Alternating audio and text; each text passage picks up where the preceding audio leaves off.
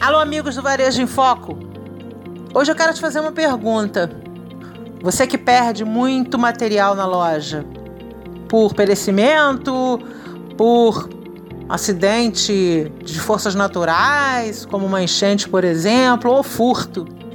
Você comprou essa mercadoria e excluiu o ICMS lá do custo de aquisição. Ou seja, você aproveitou o ICMS para pagar menos na hora que você vender.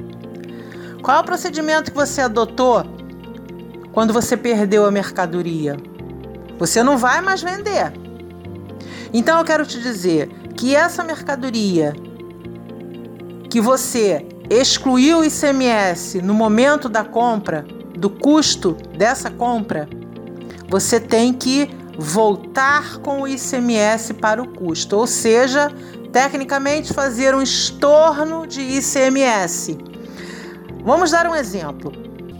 O produto custa 100. Quando você comprou, tinha 18 de ICMS. Como você tem o direito de aproveitar, o que que você fez? Você subtraiu os 18 de 100. Então o custo da mercadoria passou a 82.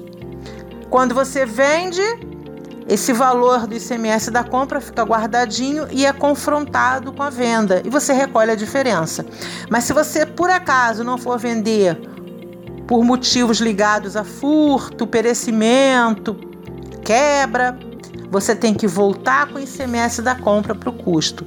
Então você tem que estornar o ICMS, ok? Isso você não pode esquecer.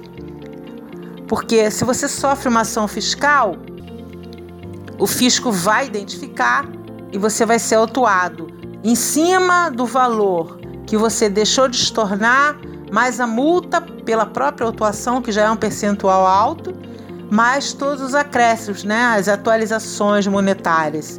Então essa dica, esse podcast é para te dizer, se você perdeu mercadoria por algum motivo e houve um aproveitamento do imposto na compra, você tem que voltar com esse imposto para o custo, ou seja, o que era 82 passa a 100.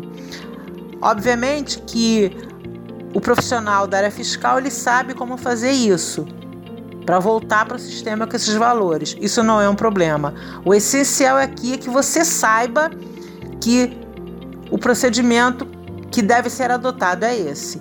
Tá ok? Bom, eu sou Sueli Angarita, eu sou sua mentora para assuntos empresariais, sou contadora, especialista em gestão empresarial e sempre trago um podcast ligado a dúvidas reais dos empresários. Tá ok? Te espero no próximo podcast.